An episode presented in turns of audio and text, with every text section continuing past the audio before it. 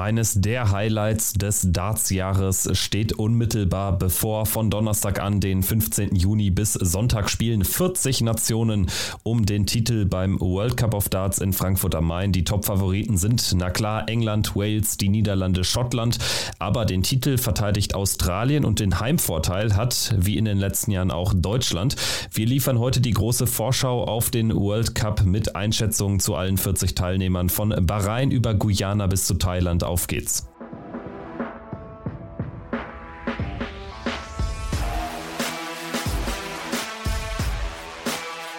Hier ist Checkout, der Darts Podcast mit Kevin Schulte und Christian Rüdiger. Einen wunderschönen guten Tag, ein herzliches Hallo in die Runde. Hier ist Checkout, der Darts Podcast powered bei Sport 1, wie immer auf sämtlichen Podcast-Plattformen zu hören und zu abonnieren. Für Austausch schaut unbedingt bei uns im Discord-Channel vorbei. Link ist in der Folgenbeschreibung. Für mehr Content gibt es für 3 Euro im Monat exklusive Bonusfolgen bei Patreon. Diese Woche wird dann noch was kommen und zwar ein Blick in die Turniergeschichte des World Cup of Darts in Anlehnung an die heutige Folge. Jetzt geht's los mit der großen Turniervorschau. Mein Name ist ist Kevin Schulte und an meiner Seite in dieser Woche Marcel Yildiz, Darts-Experte aus Österreich und ihr werdet ihn aus vergangenen Folgen kennen. Grüß dich, hi. Hallo, freue mich wieder dabei zu sein und vielen Dank für die Einladung heute. Ja, weil heute am Aufnahmetag, dem Montag und morgen die Pro Tour in Hildesheim spielt, wir aber jetzt nicht so lange warten wollten mit der Aufnahme für den World Cup, nehmen wir eben diese Turniere dann in die nächste Folge mit rein. Also da werden wir in der nächsten Folge das Ganze natürlich uns noch anschauen. Es ist ja auch fürs Matchplay Race relevant, was da heute und morgen passiert. Das holen wir also nach. Jetzt äh, würde ich sagen, äh, werden wir einzig und allein um den World Cup of Darts diese Folge zusammenschustern. Ich freue mich sehr drauf. Der World Cup ist ja ein besonderes Turnier in diesem Jahr noch mehr als sonst, denn endlich findet das Event ausschließlich im Doppelformat statt.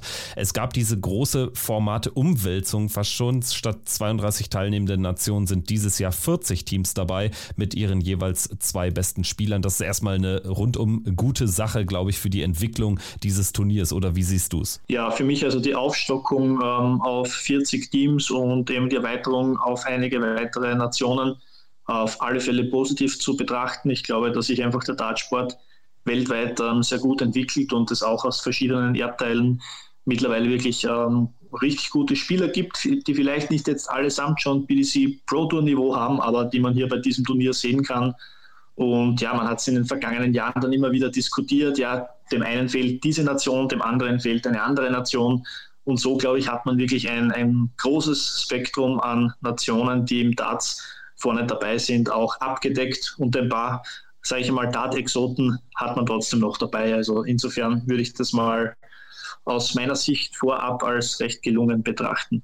Bevor wir uns die einzelnen Länder anschauen, vielleicht etwas zum generellen Format. Die Top 4 Nationen, das sind England, Wales, die Niederlande und Schottland, die das Turnier ja allesamt mindestens einmal auch gewonnen haben in der Vergangenheit. Die stehen automatisch im Achtelfinale. Die werden also erst am Samstag ins Turnier einsteigen. Die anderen 36 Mannschaften werden aufgeteilt auf zwölf Gruppen mit je drei Teams. Die Auslosung hat ja auch schon stattgefunden vergangenen Freitag. Jede Mannschaft also mit zwei Spielen insgesamt. Donnerstagabend geht's los, Freitag gibt es dann zwei Sessions. Also es ist jetzt auch natürlich eine deutliche Verbesserung, dass äh, jede Nation und mag sie noch so ein großes Darts-Entwicklungsland sein, mindestens zweimal auf der Bühne stehen wird. Genau, absolut. Und da werden wir sicherlich einige Highlights erleben. Ähm, ja, es gibt da so viele Momente aus der World Cup-Geschichte, wo ein Spieler, der vielleicht zum ersten Mal dann auf der Bühne spielt, ähm, irgendwie einen großen Moment hat oder mal ein, ein tolles Checkout landet oder die 180 äh, dann noch wirft. Und äh, das waren dann doch immer wieder tolle Emotionen, die da transportiert wurden. Und wir haben ja auch in der Vergangenheit auch einige Überraschungen schon gesehen. Und ich glaube, dass ähm, durch diese Formatänderung, dass in diesem Jahr sicherlich auch die eine oder andere mittelschwere bis große Überraschung ähm, sicherlich dabei sein wird. Die zwölf Gruppensieger werden dann ins Achtelfinale einziehen und werden dann eben zu den vier gesetzten Nationen dazustoßen. Interessant ist jetzt die Ankündigung der PDC im Zuge der Auslosung, dass man tatsächlich fürs Achtelfinale eine neue Auslosung vornehmen wird. Also die äh, Nationen 1 bis 4 werden in den Turnierbaum platziert, aber es könnte dann theoretisch auch schon zum Duell zwischen den an sieben gesetzten Australiern und den an zwei gesetzten Walisern kommen im Achtelfinale. Achtelfinale. Also das äh, finde ich interessant. Wie stehst du dazu? Ist das eine gute Sache, weil es natürlich mit so einer zusätzlichen Auslosung für zusätzliches Drama äh, sorgen kann oder eher eine schlechte Idee, weil es dadurch natürlich rückblickend völlig egal ist, ob man jetzt an Position 5 wie Belgien oder an Setzposition 16 wie die Schweiz ähm, rangiert? Ja, ich bin da eher auch bei dem zweiten Aspekt, und es zum Schluss angesprochen hast ähm, finde ich schon ein bisschen problematisch dahingehend, dass man eben im Vorhinein eine Setzung ähm, bis eben äh, Nummer 16 eben die Schweiz vorgenommen hat, die, okay, die ja vielleicht diese Position als Gruppenkopf eingebracht hat, aber jetzt für das weitere Turnier nicht hilft. Umgekehrt für zum Beispiel die Schweiz natürlich ein Riesenvorteil, die jetzt nicht im Achtelfinale dann auf die Nummer 1 treffen würden, sollten sie die Gruppe gewinnen, sondern natürlich die Chance haben, über die Auslosung auf jeden möglichen Gruppensieger oder jedes gesetzte Team zu treffen. Äh, von daher ähm, öffnet das wieder das Feld ein bisschen und schlägt auch ein bisschen wieder in diese Kerbe ein, dass mit Überraschungen dieses Jahr auf alle Fälle ähm, zu rechnen sein wird, weil das macht das Ganze natürlich jetzt noch ein bisschen spannender. Ob es den Bewerb insgesamt fairer macht, da bin ich mir noch nicht ganz sicher. Wir werden sehen, wie sich das entwickelt, aber dieser Charakter, dieser erneuten Auslosung, wie wir es im, im Extremen bei dem UK Open auch sehen, macht das Ganze dann natürlich schon spannend. Bevor wir die einzelnen Gruppen besprechen und über die möglichen Überraschungsteams äh, sprechen, vielleicht äh, zunächst der Blick auf die Top-Favoriten. Das sind eben die vier gesetzten Teams. Lass uns gerne vorweg jetzt über die diskutieren. An eins gesetzt, aber nicht Top-Favorit, zumindest in meinen Augen, ist England. Michael Smith als äh, Weltmeister zusammen mit Rob Cross im Team. Das ist kein Traumduo, muss man sagen. Also Smith hat zuletzt auch in einem US-Video-Podcast zum Beispiel gesagt, dass er Rob Cross nicht wirklich wirklich mag. Also das verspricht ja jetzt ähm, dann doch durchaus heikel zu werden. Es gab ja in der Vergangenheit immer mal wieder so Teams, wo es so ein bisschen knirschte. Ich denke da an Van Gerven und Noppert und Smith Cross scheint da aus einem ähnlichen Regal zu sein. Ja, muss man natürlich abwarten, wie sehr das dann wirklich da ähm, eine Rolle spielt, also eine Rolle spielt aus, aus, meiner Sicht auf alle Fälle, aber wie schlimm das dann wirklich ähm, zu sein scheint. Ähm, grundsätzlich zwei Spieler, die, die ein tolles Niveau an den Tag legen, auch beide, die in diesem Jahr auch schon ähm, richtig gute Leistungen gezeigt haben. Aber ja, wenn das eben nicht zusammenspielt, es sind auch vielleicht jetzt beide Spieler, die mit diesem Doppelformat vielleicht auch gar nicht so stark vertraut sind, ähm, dass man sich da dann auch ähm, trifft und das extra trainiert. Äh, weiß ich nicht, ob das dann passiert ist natürlich bin ich da schon auch ein bisschen bei dir. Ist das ein Fragezeichen, wo man dann noch genau hinblicken muss, ob das dann im Turnierverlauf ähm, sich sehr schnell einbändelt oder ob das vielleicht dann ein Kandidat ähm, ist, wo man dann irgendwie die große Enttäuschung ähm, ins Gesicht äh, geschrieben sieht weil das dann vielleicht nicht so harmoniert, wie man sich das vorstellt. Aber ich bin da auch ähm, von, dieser, von dieser Meinung her bei dir. Ich sehe England nicht als den absolut Nummer 1 Top-Favorit, auch wenn sie an dieser Position gesetzt sind. Für mich sind auch eher andere Nationen äh, für den Titel die, die größeren Anwärter. Und da denke ich, reden wir beide vor allen Dingen von den Walisern. Die sind an Position 2 gesetzt und haben natürlich ein absolutes Top-Duo, das sich eben anders als äh, Team England auch äh, persönlich versteht. Äh, Gavin Price und Johnny Clayton, beide standen ja zuletzt auch unter den Top 4 der Premier League und sie sind für mich tatsächlich das Team, wenn ich mir eins rauspicken müsste, dass ich dann tatsächlich hier als Sieger am Ende sehe. Haben das Turnier ja auch schon gewonnen. Es ist jetzt keine Garantie. Wir haben es auch im letzten Jahr gesehen, da lief es dann äh, nicht so gut, ne? aber trotzdem für mich einfach eine Top-Mannschaft und beide ja auch äh, in diesem Jahr mit sehr guter Form unterwegs. Wales für mich sicherlich unter den Top 3, die es auch irgendwo zu schlagen gilt. Äh, ich denke, dass sie ein sehr eingespieltes Team sind, was sie auch in der Vergangenheit gezeigt haben. Ähm, du hast das ohnehin schon angesprochen, auch zwei, die sich einfach auch privat ähm, sicherlich sehr gut verstehen und auch, was das Training betrifft, vielleicht auch gemeinsam einmal etwas machen im Hinblick auf diesen Doppelmodus. Ich glaube schon, dass man mit Wales ähm, sehr, sehr stark rechnen muss. Ähm, es ist oft im Vorfeld ähm, so ein klarer Favorit herauskristallisiert worden, auch in den vergangenen Jahren, und das ist dann nicht immer so eingetreten. Ne? Wir haben das auch ähm, bei Schottland damals gesehen mit äh, Peter Wright, Gary Anderson, die immer sehr, sehr hoch eingeschätzt wurden, und das ist dann auch nicht immer so alles rund gelaufen, wie sie es vorgestellt haben. Und auch bei den Engländern äh, gab es immer wieder Teams, wo man mit zwei sehr, sehr hoch bewerteten Spielern gekommen ist, die am Ende des Tages ähm, den Pokal nicht in die Höhe stemmen konnten. Also da würde ich schon nicht zu sehr diesen haushohen Favoriten bei Wales sehen, aber auf alle Fälle ein, für mich ein Mitanwärter auf den Titel und für jede Nation wird es darum irgendwann im Turnier gehen, sie zu schlagen, wenn du diesen Titel gewinnen willst. Also ich glaube, das führt schon über die Waliser, aber zwei, drei andere mischen da aus meiner Sicht auch noch sehr weit vorne mit. Und dazu müssten ja dann auch die Niederlande und äh, Schottland als äh, die Nummer drei und vier der Setzliste zählen. Die Niederländer aber auch irgendwie mit einem Fragezeichen. Michael van Gerven jetzt nach einem Jahr Abstinenz. Er hatte ja damals, glaube ich, eine Operation war es, äh, im letzten Jahr nicht dran teilnehmen können am World Cup. Diesmal zusammen wieder mit Danny Noppert. Kein Team, das damals ähm, für Furore sorgen konnte, die sich auch schon mal behagt haben. Da gibt es jetzt im Nachhinein tatsächlich jetzt keine Aussagen mehr drüber oder so. Danny Noppert Gebhardt hatten wir auch mal im Interview, hat äh, sich da eher bedeckt gehalten, sagt, es ist aber alles ausgeräumt und trotzdem irgendwie auch zwei grundverschiedene Charaktere. Das sieht dann bei den Schotten auch ähnlich aus, aber Peter Wright und Gary Anderson haben sich über die vergangenen Jahre hinweg, seitdem der so beide so auf einem Niveau spielen oder auch Wright Anderson überholt hat, dann eher, eher angeglichen und äh, scheinen da auf der Bühne ganz gut zurechtgekommen zu sein. Also für mich äh, zwei Teams, die man auch durchaus unterschiedlich bewerten kann. Van Gerven natürlich die deutlich bessere Form als ein Peter Wright bei Schottland.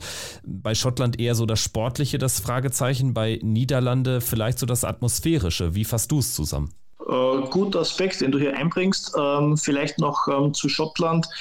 Ähm, genau diese Thematik, äh, dass sie das einfach in den Griff bekommen haben, dass sich das ein bisschen angeglichen hat, auch zwischen Peter Wright und Gary Anderson. Ich glaube, das muss dann auch der Zugang sein, wenn du jetzt ähm, in einem World Cup-Team bist, wo du so ein bisschen das Gefühl hast, ähm, es harmoniert nicht perfekt zwischen diesen beiden Spielern. Ich glaube, dass Peter Wright und Gary Anderson das in den vergangenen Jahren ähm, gut hinbekommen haben, im zwischenmenschlichen Bereich. Sie haben ja beim World Cup jetzt nicht immer gemeinsam gespielt. Da gab es ja dann auch ähm, zum Beispiel den Triumph von, von Peter Wright mit John Henderson. Aber ich glaube trotzdem, dass diese beiden äh, eine große Rolle spielen werden in diesem Turnier.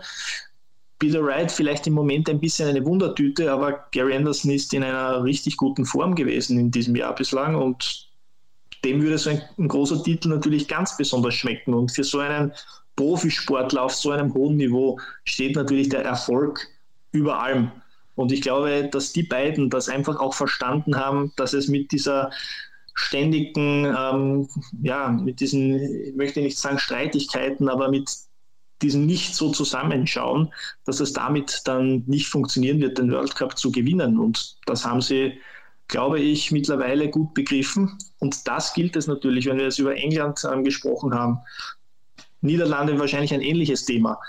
Wenn diese Spieler das begreifen, dass sie hier als Team fungieren müssen, dass sie diese Nicklichkeiten vielleicht ein bisschen ausblenden, um alles diesem Erfolg unterzuordnen, dann sind das natürlich auch Kandidaten für ganz vorne. Und bei den Niederlanden sehe ich, ja, sehe ich schon, dass sie auch, auch sehr, sehr stark dieses Jahr sein werden. Ich glaube, dass das Van Gerwen und Noppert genau das hinbekommen werden und hier bei diesem Turnier eine tolle Leistung bringen werden. Wie weit es dann natürlich geht, Hängt dann immer ein bisschen natürlich auch von der Auslosung ab. Wie gesagt, es kann dann sehr schnell gehen und du bekommst Hausnummer Australien in der ersten K.O.-Runde.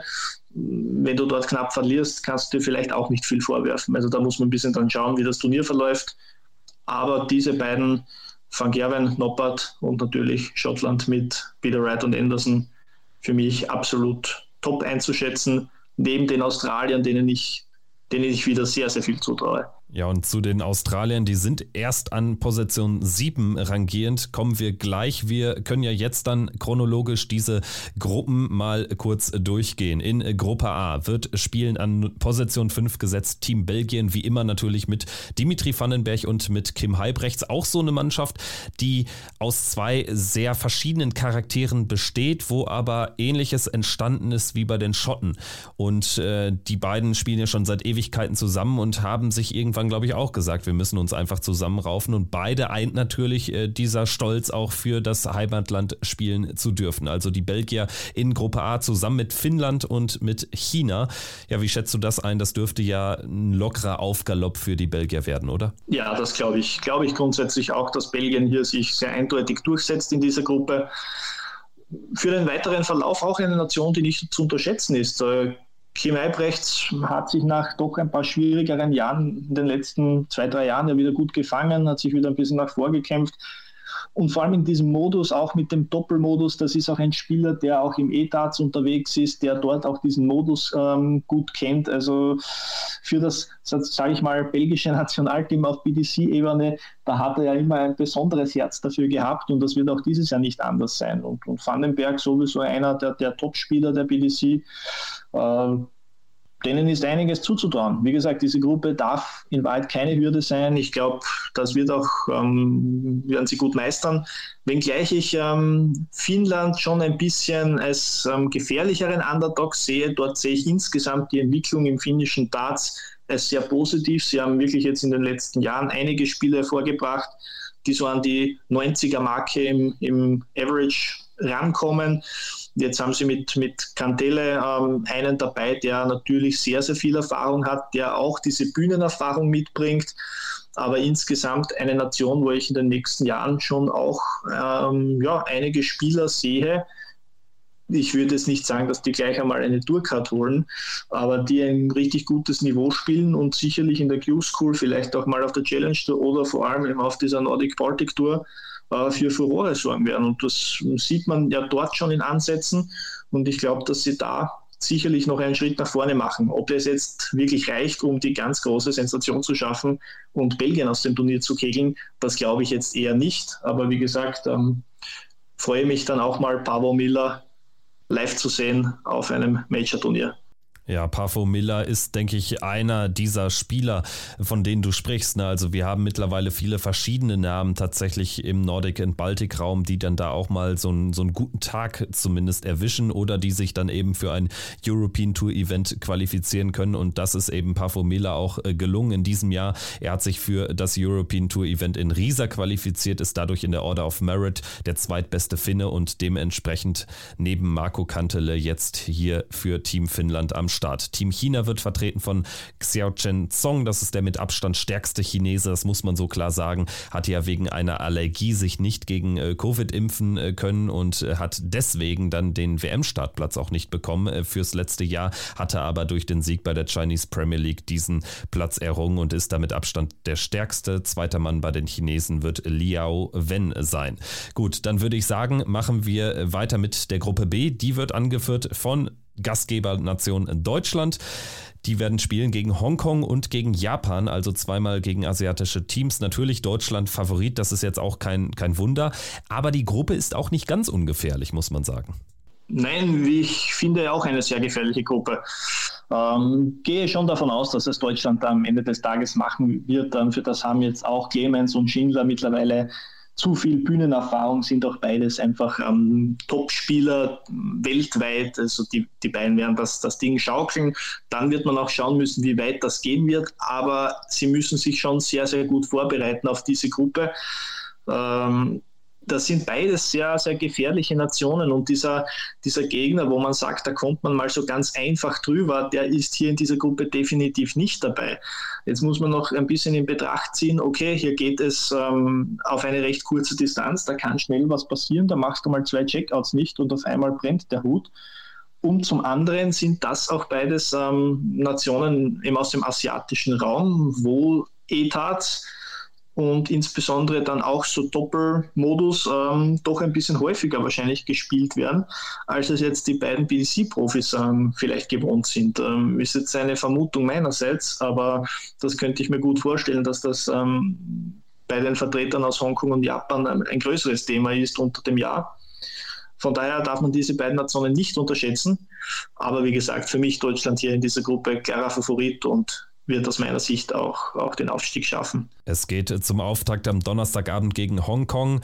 Das Team besteht aus Man Lok Loing und Lee Lok Yin. Man Lok Loing, ähm, Anfang 20, das gilt für seinen Nebenmann auch, also ein ganz, ganz junges Team.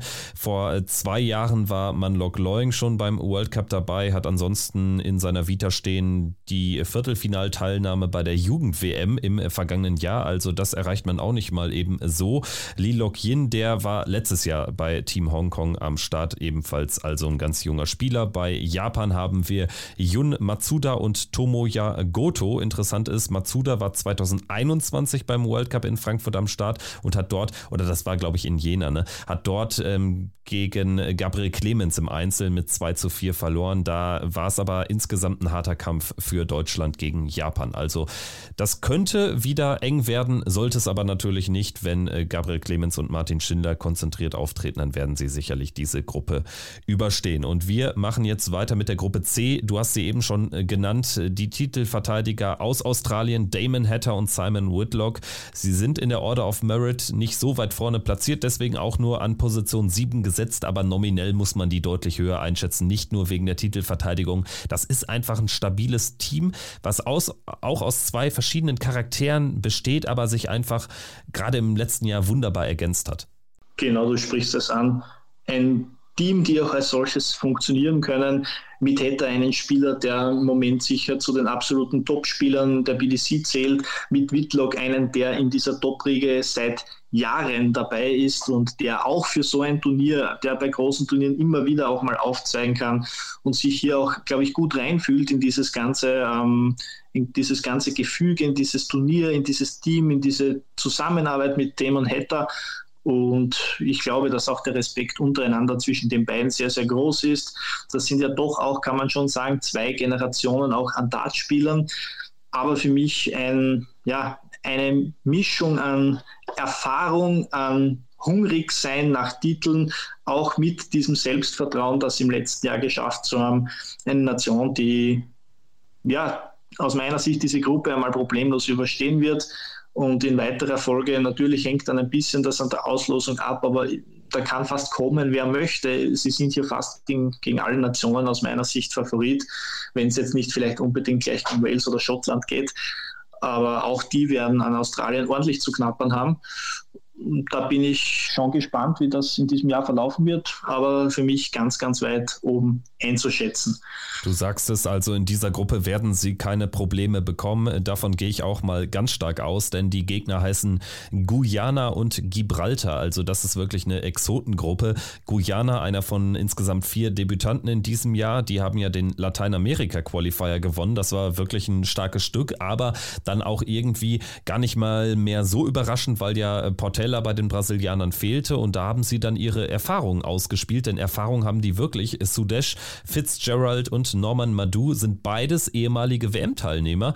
Also das ist äh, schon eine interessante Geschichte und das unterscheidet sie dann auch schon von anderen exotischen Nationen. Also an der Erfahrung wird es am Ende bei Guyana nicht scheitern. Das sieht ganz anders aus bei Gibraltar. Das sind äh, mal wieder die Youngstars. Ich glaube, beide sind 21 Jahre jung. Justin Hewitt und Craig Giuliano. Und auch da gibt es eine interessante Geschichte. Craig Giuliano Galliano ist Fußballnationalspieler der U21 von Gibraltar. Also solche Geschichten, die gibt es auch fast nur im Darts. Ähm, bei Craig Galliano natürlich das mit dem Fußball ein, ein, ein großes Thema.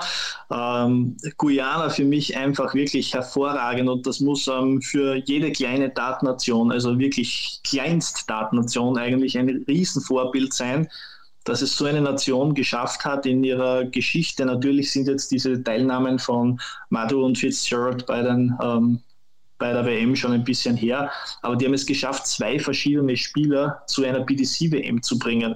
Und da sehen wir wirklich teilweise größere Nationen, die schon lange dafür gebraucht haben, überhaupt mal ein bisschen was im Dart zu entwickeln. Und ich frage mich immer, was benötigst du, um wirklich, ähm, sage ich einmal, zwei, drei Spieler auf ein halbwegs gutes Datenniveau zu bringen. Und das, das ist aus meiner Sicht nicht besonders viel. Und Guyana hat das hinbekommen. Die haben scheinbar ein bisschen eine Dart-Community, wo sie sich gegenseitig ein bisschen pushen können, wo sie intern eine Competition haben und das schaffen, dass sie Spieler hervorbringen, die dann irgendwo vielleicht zwischen 75 und 82 so im Schnitt ähm, recht konstant spielen können. Und damit kannst du hier und da mal kleinere Erfolge feiern. Und für mich absolut top, dass sie es geschafft haben, sich hier zu qualifizieren.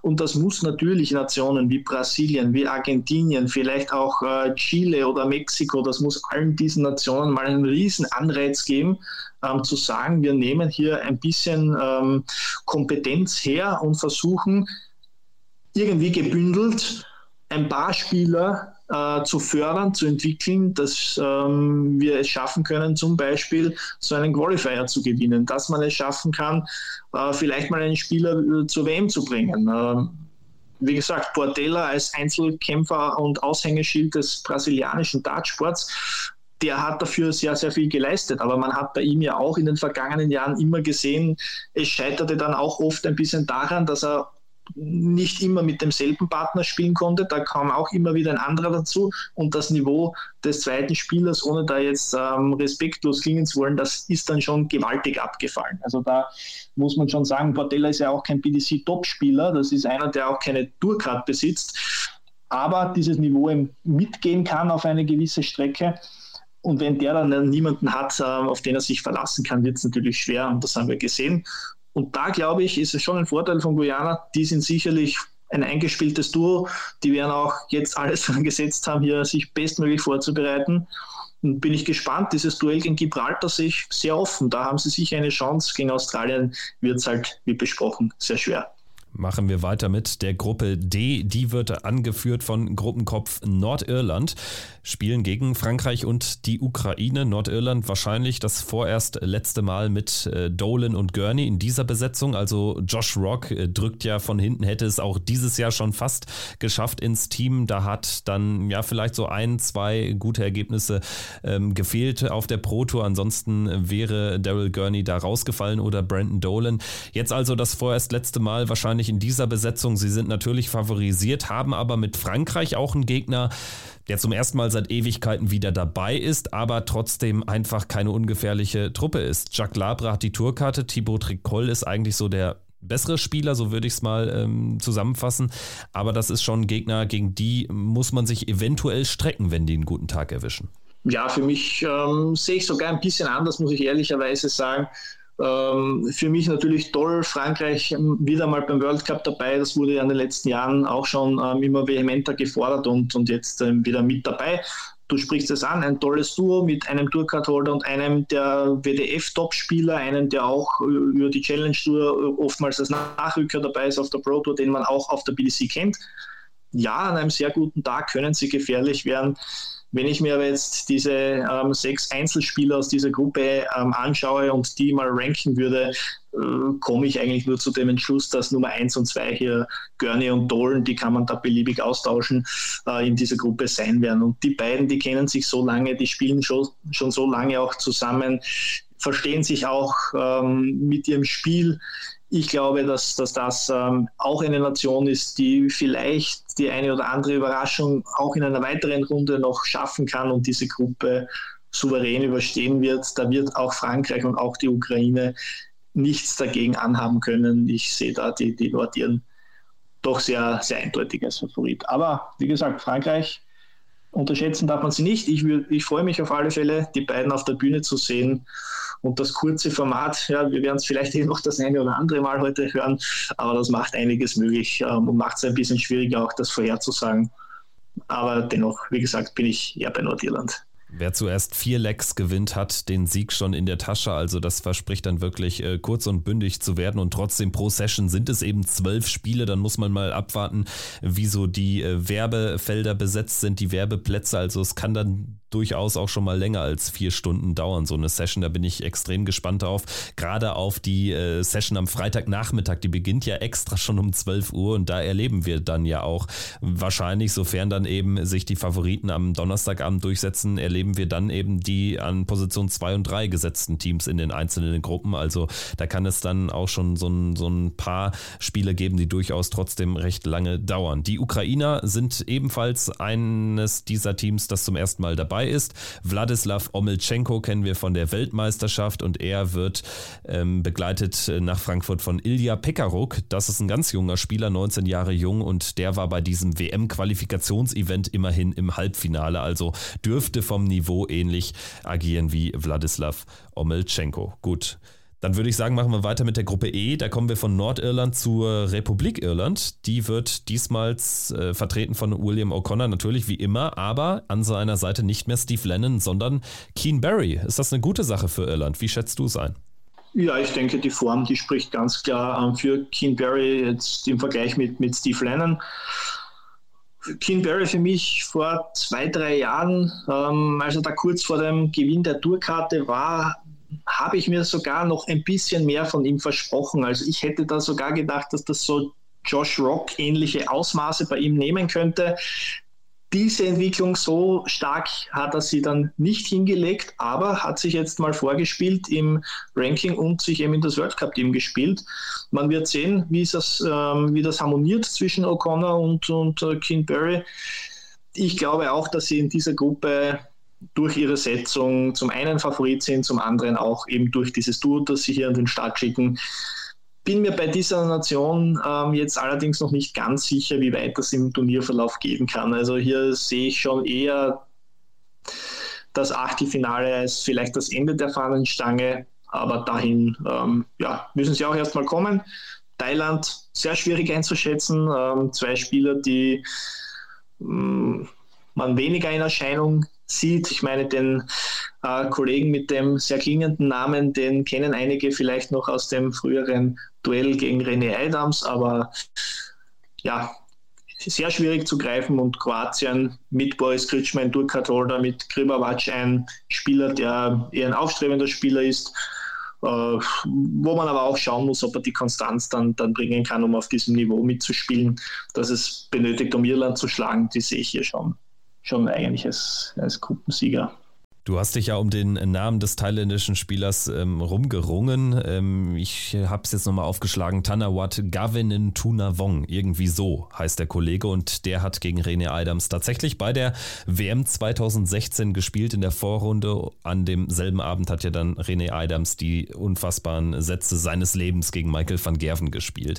Also das tatsächlich ein Spieler, den man irgendwie äh, schon mal kennen kann. Der Kollege heißt Atapol Oipakare und der ist insgesamt zum fünften Mal schon dabei. Beim World Cup ist auch 50 Jahre alt. Gavin Tunavong 56 dürfte.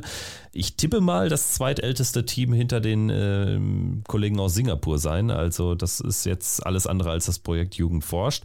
Bei den Kroaten haben wir natürlich eine klare Nummer 1 mit Tourcard-Holder Boris Kritschmer. Die Nummer 2, Romeo Gribavac, tatsächlich unbekannter Name, hat jetzt aber ein paar Mal Challenge Tour gespielt, auch Spieler wie Max Hopp oder David Schlichting dort schon schlagen können, ist Ende 20 und wohnt in Darmstadt. Also der hat es tatsächlich nicht weit. Ähm, spielt ja auch Bundesliga bei Dartmoor in Darmstadt, also ähm, Romeo Gribavac hat quasi auch ein Heimspiel.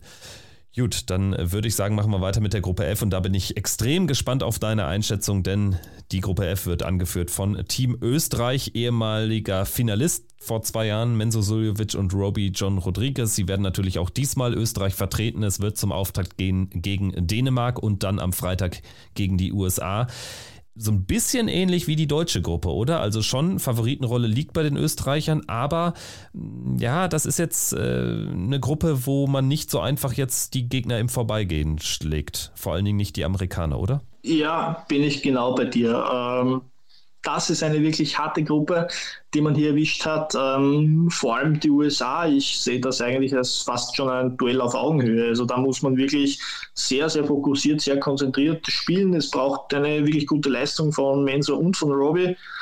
Und auch dieses Auftaktspiel gegen Dänemark. Ähm, es ist hier schon ein bisschen äh, Druck drauf, kann man sagen, weil äh, du kannst es in Wahrheit nicht erlauben, diese Auftaktpartie zu verlieren, damit äh, läufst du eigentlich Gefahr, dass du das eigentlich alles nicht mehr selbst in der eigenen Hand hast. Und ja, das will natürlich keiner. Favoritenrolle, ich denke, dass Dänemark auf alle Fälle ähm, nicht der Favorit ist, wenn es gegen Österreich geht. Die USA wird diese Rolle auch versuchen, eher natürlich Richtung Österreich zu schieben. Die muss man dann ähm, vermutlich annehmen und der muss man gerecht werden. Und da sehe ich im Moment schon ein bisschen ein Problem. Beide Spieler, Menzo als auch Roby, sind nicht in ihrer absolut besten Verfassung. Ja, es gab immer wieder Tendenzen, dass mal diese Form ein bisschen vielleicht ansteigt. Ja, die Austrian Darts Open mit dem Run von Menzo, das ist jetzt auch schon wieder eine Zeit lang her. Inzwischen hatte Roby mal vielleicht das eine oder andere Ergebnis irgendwo. Das ist aber alles nicht besonders konstant. Das Turnier mit dem Format, vielleicht kann es dir hier ein bisschen entgegenkommen, dass die ganz große Konstanz nicht ähm, benötigt wird, weil du im Doppelmodus hier vielleicht ein paar Dinge ähm, ausgleichen kannst über den, den Teampartner. Wenn man so ein super Spiel macht und Robbie einfach mitzieht, dann wird das vermutlich funktionieren. Umgekehrt, wenn, wenn Robbie einiges aufgeht und vielleicht sein Scoring sehr, sehr gut ist und wenn so ein paar wichtige Checks macht, wird das auch passen. Aber es ist nicht viel Zeit da. Also da muss schon das sehr schnell funktionieren. Die beiden müssen eingespielt sein. Und wie gesagt, ihre aktuelle Form lässt mich nicht daran zweifeln, dass jetzt die Gruppe gewinnen können. Das traue ich Ihnen auf alle Fälle zu. Aber es wird sehr schwierig. Sie müssen sehr, sehr ernst an diese Sache herangehen und fokussiert die Leistung abrufen. Dann kann das funktionieren. Ansonsten wird man hier ein böses Erwachen erleben. Also Dänemark müssen sie schlagen. Ich glaube auch, dass sie das äh, schaffen werden. Dänemark mit Wladimir Andersen, der hat die Tourkarte und Benjamin Reus, der zum ersten Mal seine Farben vertreten wird. Reus hat jetzt in einem Interview, das habe ich ähm, von den dänischen Kollegen äh, gelesen, gesagt, dass er und äh, sein Doppelpartner unterschiedlicher kaum sein können. Jetzt glaube ich nicht, dass das jetzt irgendwie die allerbesten Voraussetzungen sind. Da sehe ich tatsächlich mit den USA schon die deutlich höhere Hürde auf die Österreicher zukommen. Gerade auch dieses Duo Jules van Dongen und Leonard Gates, das ist schon potenziell ein starkes Team. Also beide halte ich für eher extrovertiert, natürlich vor allen Dingen Leonard Gates. Ich kann mir vorstellen, dass das gut funktionieren kann und dann kann es zu einem richtig ähm, engen Match dann auch kommen am äh, Freitagabend äh, zwischen den Österreichern und den den Amerikanern. Da bin ich sehr, sehr gespannt drauf. Ich bin auch gespannt auf deine Einschätzung zur nächsten Gruppe. Gruppe G mit Polen, Portugal und Litauen wie ich finde, auch eine interessante Gruppe. Alle drei Nationen haben ja dann doch eine sehr, sehr klare Nummer eins. Ja, und womöglich entscheidet dann die Nummer zwei, ähm, wie diese Gruppe ausgehen wird. Und, und da sehe ich natürlich ein bisschen den, den Vorteil bei, bei Polen, dass sie einfach ähm, eine Vielzahl an Tourcard-Holdern haben und äh, vielleicht auch mit Radeisky auch einen Spieler, der ähnlich wie De Sousa auch direkt jetzt aus dem EDAT kommt, der auch mit diesem Modus vielleicht besser vertraut ist. Und bei De Sousa war doch ein bisschen immer das Problem, auch in der Vergangenheit, äh, der zweite Mann neben ihm. Und jetzt hat er wieder einen neuen Kollegen bekommen mit äh, Luis Amesha, wo man natürlich einmal schauen muss, ähm, wie funktioniert das zwischen diesen beiden, welches Niveau kann der dann an den Tag legen. Bei Litauen weiß man das vielleicht ein bisschen besser mit ähm, Mindaugas Barauskas, den man jetzt von einigen äh, Auflagen des World Cups bereits kennt, der auf der Nordic Baltic Tours unterwegs ist, wo man aber auch weiß, äh, sozusagen, Labanauskas muss mal den ganzen Kaden ziehen und dann zieht er vielleicht Barauskas ein bisschen mit. Labanauskas in letzter Zeit nicht in Idealform, also da muss man schauen, wie sich das bei den beiden gestaltet, ob die hier äh, konkurrenzfähig für diese Gruppe, die keine einfache ist, ob das dann, dann funktionieren wird. Für mich Polen der Favorit in dieser Gruppe nicht nur wegen der Setzung, eben wie angesprochen, bei Portugal für mich ein bisschen die Wundertüte und ja, womöglich ist es genauso, wie ich es eingangs gesagt habe. Vielleicht entscheidet in dieser Gruppe nicht die Nummer eins der jeweiligen Nationen, sondern die Nummer zwei, wie es hier ausgehen wird. Also in meinen Augen hat zumindest Litauen hier als potenzielle Außenseiter den Vorteil, dass da die Nummer 1 und Nummer 2 leistungsmäßig am nächsten beisammen sind mittlerweile, weil Barauskas doch schon besser geworden ist jetzt über die Jahre, ist jetzt auch nicht zum ersten Mal dabei, hat ja dieses Jahr immerhin ein Event auch auf der Nordic and Baltic Tour gewonnen, das äh, war eine große Überraschung. Insgesamt hat es auch immer ganz gut harmoniert, also sie waren jetzt äh, auch zweimal, glaube ich, in der zweiten Runde, die Litauer. Labanauskas allerdings ist eben über die letzten Jahre deutlich schlechter geworden dementsprechend das Niveau angeglichener. Ratajski ist immer noch deutlich besser als sein Doppelpartner, das wird auch in diesem Jahr so bleiben. Und bei den Portugiesen ist halt Luis Ameixa ein komplett unbeschriebenes Blatt. Also ich bin sehr gespannt auf diese Gruppe, sehe aber natürlich dann auch die wenigsten Fragezeichen am Ende bei Ratajski und Czuk, weil da eben die Nummer zwei dann doch deutlich stärker ist auf dem Papier als die anderen ähm, zweiten äh, Spieler bei Portugal und Litauen. Dann machen wir weiter mit der Gruppe H. Die wird angeführt von Kanada, ist eine ziemlich bunte Gruppe. Kanada, Indien, Ungarn. Also einmal komplett über den Globus äh, verteilt. Die Kanadier dann doch aber klarer Favorit. So kann man es, denke ich, formulieren. Also bei dem starken Doppel, zumindest nominell Matt Campbell, Jeff Smith. Für mich auch eine Nation, die vielleicht auch für ein bisschen mehr in diesem Turnier noch ähm, gut ist.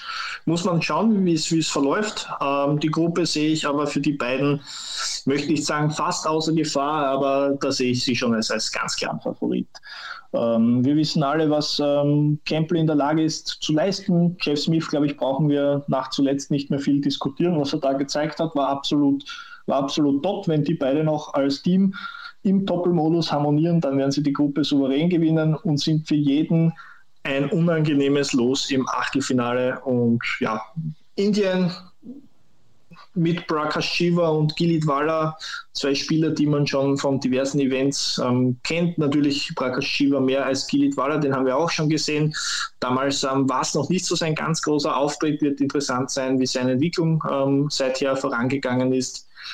Und bei den Ungarn glaube ich, ähm, da werden wir in den nächsten Jahren einiges sehen. Da werden richtig gute Spieler nachkommen. Mit äh, Levente Sarai ist da beispielsweise schon ein recht junger Spieler dabei, der ein großes Potenzial hat. Und die haben noch viele weitere. Andras Sporbelli, um da noch, noch einen zu nennen. Äh, ich glaube, dass aus, aus Ungarn demnächst auch mal ein Tourcard-Holder kommen wird dann wird das auch mit World Cup-Teilnahme ähm, vielleicht auch mal mit einer Setzung ähm, funktionieren und dann können sie da sicherlich bessere Ergebnisse noch abliefern. Bin ich sehr gespannt, wie sie sich präsentieren. Möglich vielleicht auch, um, wenn wir schon über diese mögliche Tourcard äh, für Ungarn reden, der größte Kandidat dafür ist wahrscheinlich Patrick Kovac. Der wird hier so als Teamleader sicher fungieren müssen. Ich glaube, dass es in diesem Jahr vielleicht noch einen Tick zu früh ist, aber in den nächsten ein, zwei, drei Jahren könnten wir durchaus erleben, dass es auch für Ungarn hier mal weiter nach vorgeht. Ja, ich meine auch Patrick Kovac natürlich ein Spieler, wo man zumindest ein gewisses Niveau erwarten kann. Also den 80 plus Average, den hat er dann schon relativ häufig drin aber jetzt auch noch kein Spieler aus Ungarn bislang eben so richtig durchgebrochen, also immer noch keine Tourkarte. Wir hatten jetzt auch noch nicht den Ungarn, der jetzt irgendwie mal so einen guten Lauf hatte in Budapest beim European Tour Event, aber vielleicht ist jetzt äh, der World Cup äh, so eine Art äh, Startschuss, tatsächlich ein sehr junges Team, aber Sarai immerhin auch schon mit Bühnenerfahrung war im vergangenen Jahr in Budapest als Host Nation Qualifikant bei einem European Tour Event vertreten. Gut, dann machen wir weiter. Wir bleiben im osteuropäischen Raum sozusagen. Äh, Tschechien ist Gruppenkopf der Gruppe I und Tschechien, das finde ich extrem interessant, hat in der World Cup Geschichte und sie waren ja fast jedes Jahr dabei, noch nicht ein einziges Spiel gewonnen.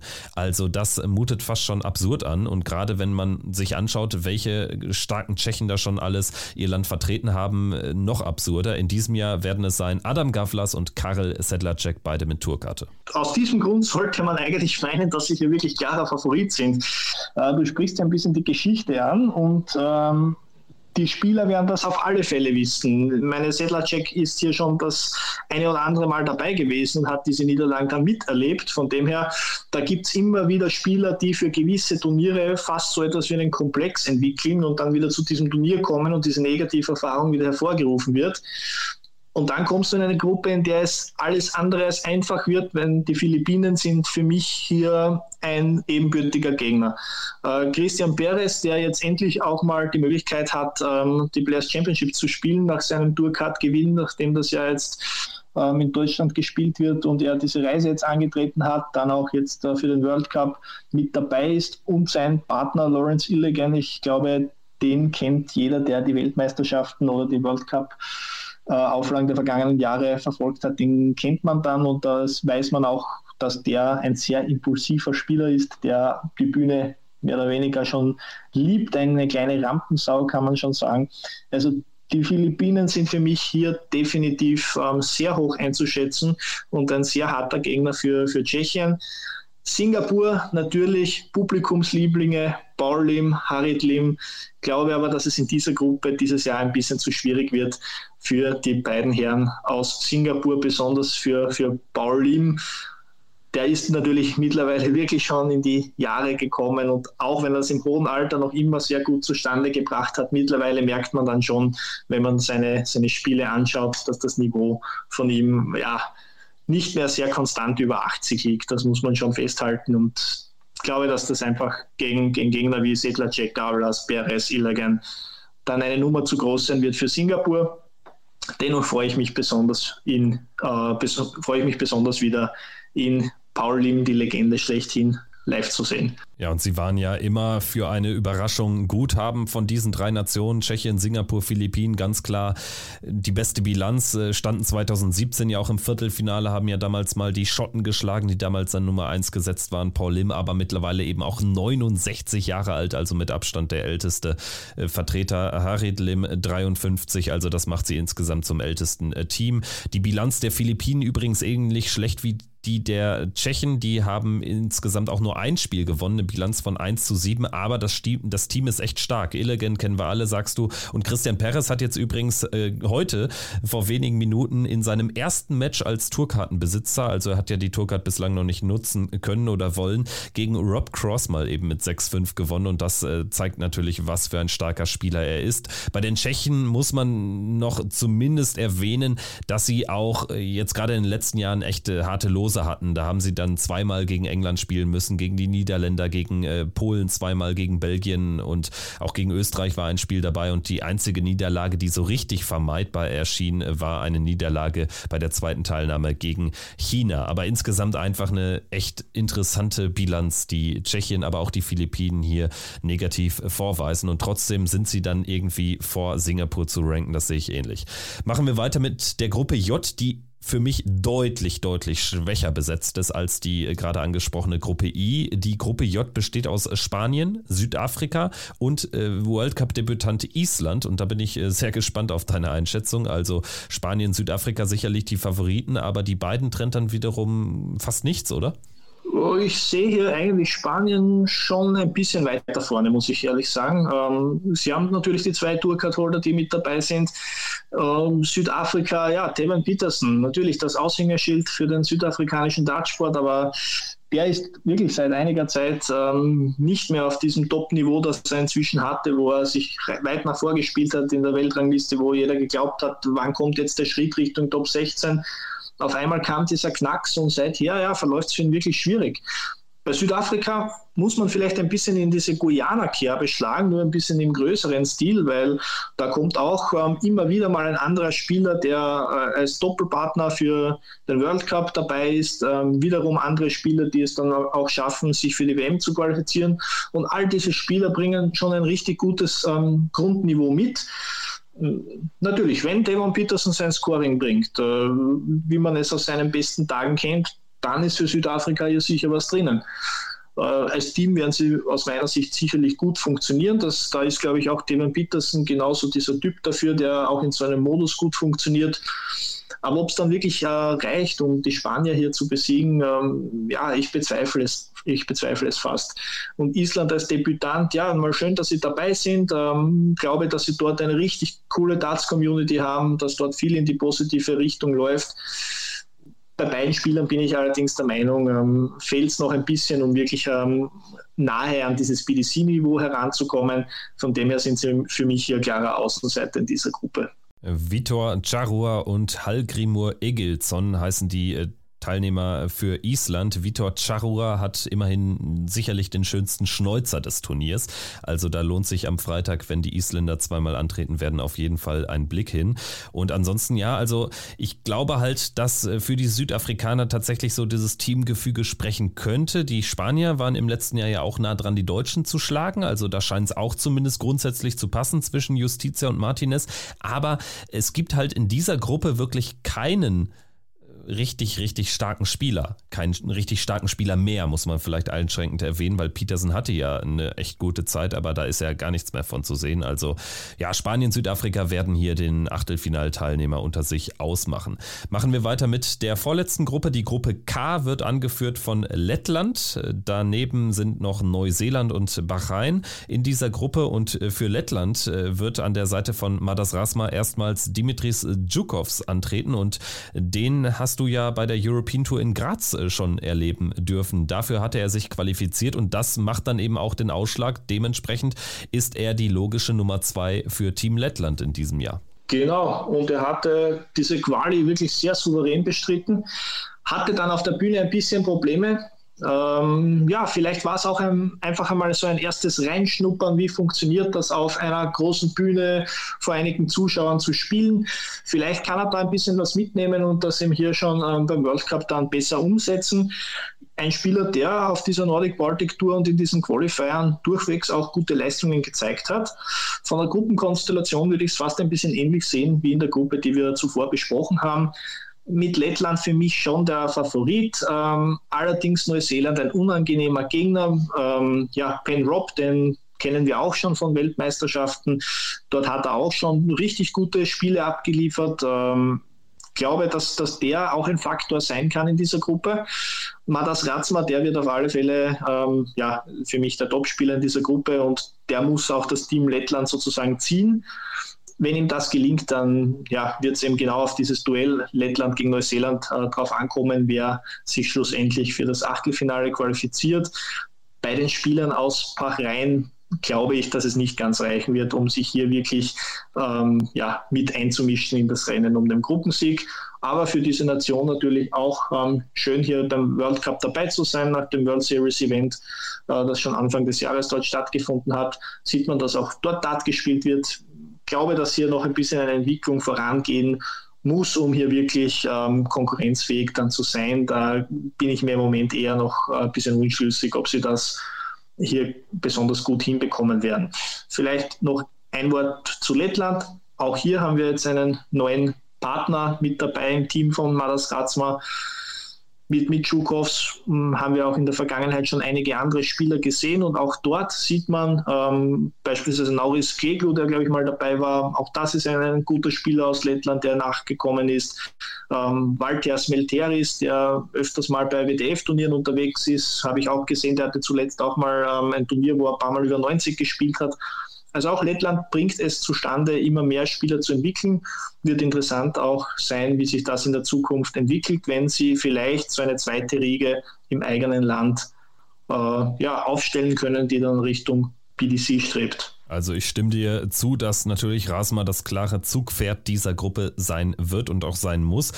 Aber ich äh, schätze tatsächlich dieses Duell mit Neuseeland als fast komplett offen ein, weil First to Four, also da kann dann auch äh, dieses äh, Tandem äh, Ben Robb, Warren Perry wirklich äh, ein richtig harter, schwieriger Gegner werden. Also da kommt es dann vielleicht auch auf einzelne Aufnahmen an und da ist der Druck dann vielleicht bei Dimitris Djukovs äh, schon recht groß und da bin ich gespannt, ob er dem standhalten wird können. Neuseeland insgesamt ja ein Team, was deutlich mehr Erfahrung hat. Also 2019 stand äh, man im Viertelfinale immerhin. Also man hat eine relativ okaye Historie und man hat eben auch mit Rob und Perry, wie ich finde, ein okayes Team. Gegen Bahrain äh, werden beide locker gewinnen müssen. Also das ist ja klar. Das sind die beiden Qualifikanten von diesem ersten World Series Event, Bassi Mahmoud und Abdul Nasser Yusuf. Ähm, Yusuf, der hat ja diesen komplett absurden Wurfstil, hat aber immerhin ein Leck gewonnen gegen den Weltmeister Michael Smith. Insgesamt kam er aber auf einen 63er Average. Mahmoud äh, scheint der deutlich bessere Spieler der beiden zu sein, aber mit dem Ausgang dieser Gruppe werden sie nichts zu tun haben. Machen wir weiter mit der letzten Gruppe und da haben wir die Schweizer, die sich in den Status eines äh, Gesetzten haben hieven können, ohne einen Tourkartenbesitzer zu haben. Stefan Belmont und Marcel Walpen werden die Schweiz vertreten, insgesamt die Schweiz zum vierten Mal dabei und sie sind tatsächlich Gruppenkopf und haben damit nominell die Chance, ins Achtelfinale einzuziehen. Werden sie es schaffen gegen Italien und Schweden? Ganz, ganz schwierig. Für mich die absolut ausgeglichenste Gruppe, die es hier bei diesem World Cup geben wird. Hier kann jeder jeden schlagen. Ich könnte mir auch vorstellen, dass es dann am Ende irgendwie so drauf rausläuft.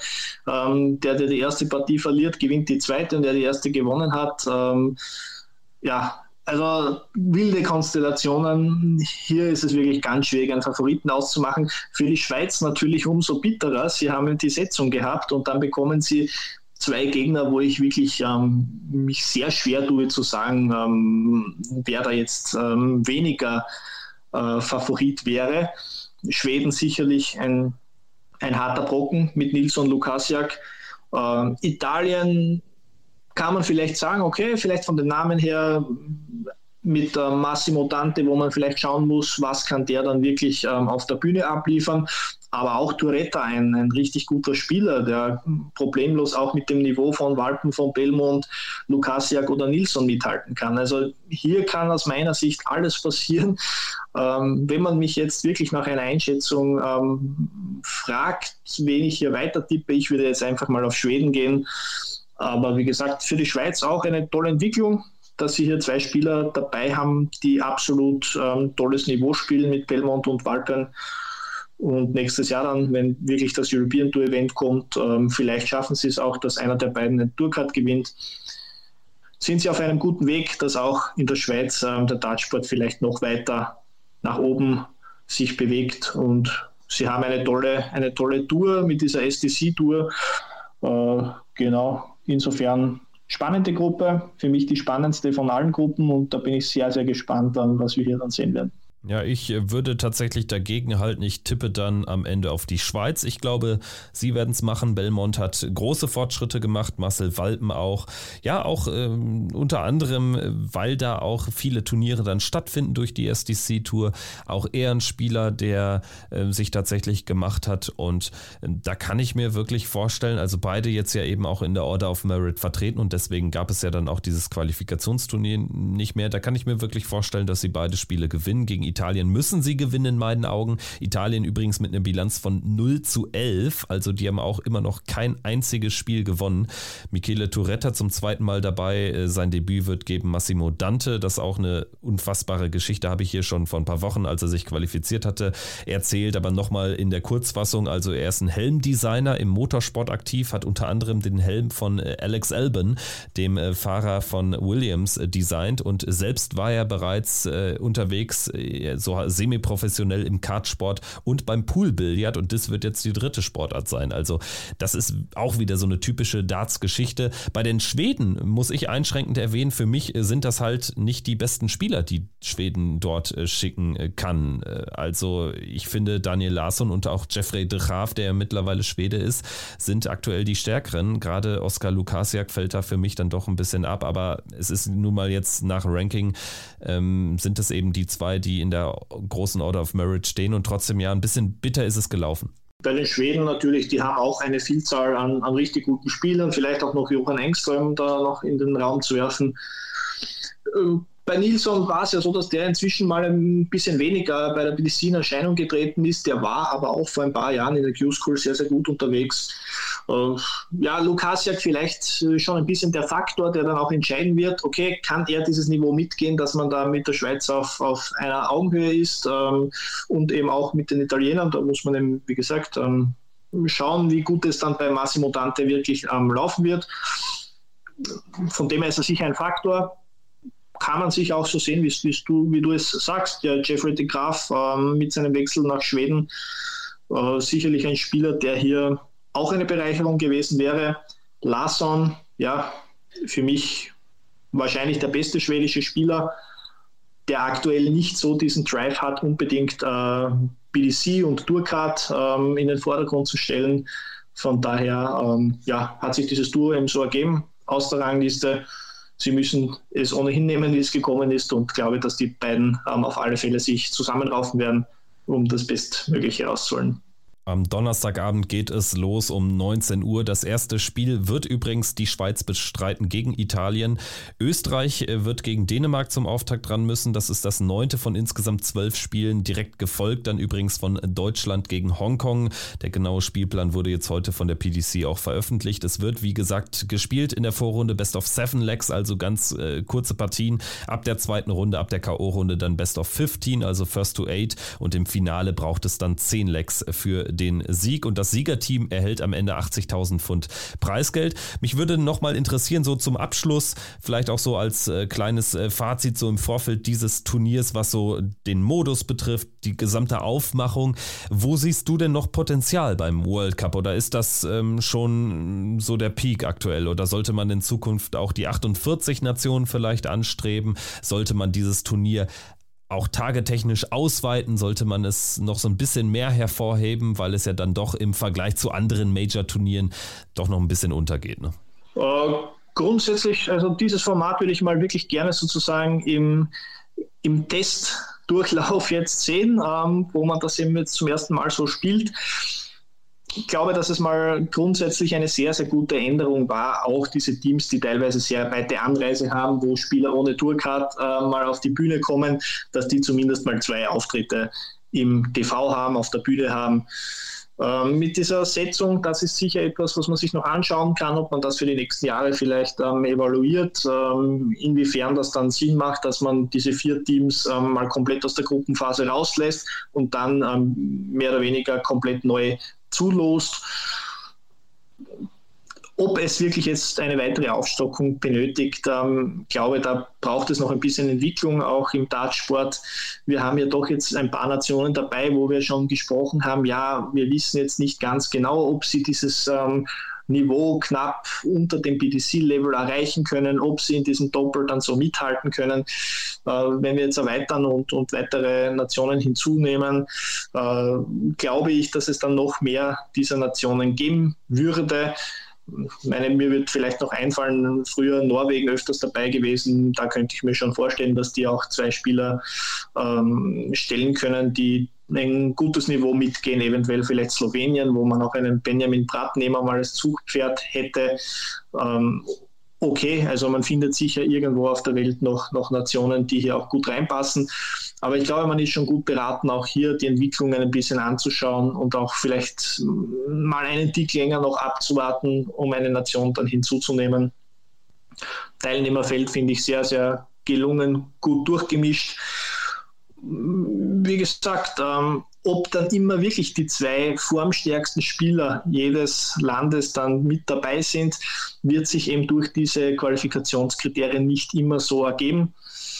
Da wäre es natürlich einfach auch ähm, in Zukunft vielleicht ähm, hilfreich, wenn es von diesen gewissen Nationen mehr Spieler gibt, die ohnehin Richtung BDC kommen wollen, kann ich aber auch verstehen, dass der Aufwand hier für, ähm, für Spieler, die eben aus ähm, Gebieten sind, wo die Reisen nach England sehr weit sind, ähm, dass da eben nicht so viele Spieler das in Kauf nehmen. Aber grundsätzlich, ich bin einmal recht zufrieden, ähm, wie das ähm, aufgemacht wurde und schaue mir das mit großer Begeisterung dann an. Ja, das insgesamt natürlich auch nochmal äh, wichtig. Also tatsächlich dieser, dieser Faktor zu nennen, dass äh, extrem hohe Hürde ist, dann natürlich auch diesen Weg auf sich zu nehmen. Und äh, demzufolge finde ich es extrem gut, dass alle Nationen zweimal spielen. Also dadurch hat dieses Turnier jetzt nochmal deutlich an Format und Bedeutung gewonnen, in meinen Augen. Du hast jetzt gerade Nationen genannt, die nicht dabei sind, also zum Beispiel hier Norwegen, Slowenien. Insgesamt gab es in der Geschichte des World Cups, das, damit würde ich die Folge jetzt auch beenden, insgesamt 47 teilnehmende Nationen. Da sind jetzt die vier von diesem Jahr, die Debütanten, schon mit eingerechnet. Das heißt, du hast Norwegen und Slowenien noch genannt, sind wir bei 42. Und jetzt bin ich mal gespannt, ob du mir die fünf letzten Nationen nennen kannst. Also ich habe ähm, das äh, Ganze hier ähm, aufgeschlagen und äh, bin, bin sehr gespannt, ob du mir die fünf nennen kannst. Also das ist wirklich die absolute Masterfrage. Okay ich probiere es mal mit Malaysia. Das ist schon mal korrekt, waren sogar zweimal dabei, 2012 und 14. Gut, so, äh, dann wird es schon ein bisschen schwierig. ähm, ja, Europa haben wir jetzt eigentlich schon recht gut abgedeckt mit unserem Teilnehmerfeld. Äh, Brasilien natürlich dieses Jahr nicht dabei, die waren ja auch Korrekt. am Start. Genau. Puh, da würde ich mal recht blind hineinraten, mal Mexiko tippen. Mexiko war noch nicht dabei tatsächlich. Wäre natürlich auch äh, eine Nation, die hier vielleicht noch ein bisschen sich entwickeln könnte in diese Richtung und dann wäre es natürlich auch ein recht interessanter Kandidat. Soll ich dir Tipps geben? Ich glaube, ich bin auf einen noch drauf gekommen, ähm, weil jetzt äh, ja Russland natürlich als gesperrte Nation sozusagen war natürlich auch jahrelang hier am Start. Und ich glaube, jetzt will ich die Tipps dann in Anspruch nehmen. Also, ein Land war insgesamt sechsmal dabei, stand auch schon zweimal in der Runde der letzten 16 und hatte zeitweise einen Tourkartenbesitzer aus Europa. Der Doppelpartner, zumindest einer der beiden Doppelpartner, ist der heutige Manager von Martin Schindler. Natürlich, ja. Die fehlen mir natürlich, die Griechen. Genau, die Griechen. Benjamin Simonidis und äh, ja, äh, ist mir der Name kurz entfallen. Ja, Janni, Janis äh, Selacoglu, genau. genau. Das letzte Land hat genau wie die Slowenen 2010 bei der ersten Aufnahme mitgemacht, seitdem aber nie wieder. Und es ist nicht äh, sonderlich weit äh, von deiner Heimat entfernt. Es ist, äh, ja, es dürfte auch ein Nachbarland sein. Ähm, dann gehe ich mal auf die Slowakei. Korrekt, genau. Also Liechtenstein, der Call hätte mich jetzt auch gewundert. Also die Slowakei tatsächlich war auch mal dabei. Das sind die 47 Nationen insgesamt. Und ich danke dir an dieser Stelle für diesen Ritt äh, durch dieses Turnier. Das hat extrem viel Spaß gemacht. Ja, auf jeden Fall. Ja, hat mir auch Spaß gemacht und immer wieder interessant, dann ein bisschen auch das globale Darts zu analysieren. Ja, dazu eignet sich der World Cup wirklich äh, fantastisch. Ich werde dann auch vor Ort sein. Wie erwähnt, bin ich die, die vier Tage in Frankfurt, äh, kann dort dann eben auch sicherlich ein paar Interviews führen, freue mich extrem drauf, auch weil es eben viele Spieler sind, die man noch gar nicht äh, kennt. Und ich denke, es wird auch zwischendurch hier ein paar kurze Update-Folgen geben, also einfach diesen Kanal abonnieren. Die große Analyse, die gibt es äh, garantiert dann natürlich in der nächsten Woche, dann auch mit dem äh, Blick zurück auf die Pro Tour, auf die Development Tour Tour, die da in Hildesheim aktuell stattgefunden haben oder stattfinden.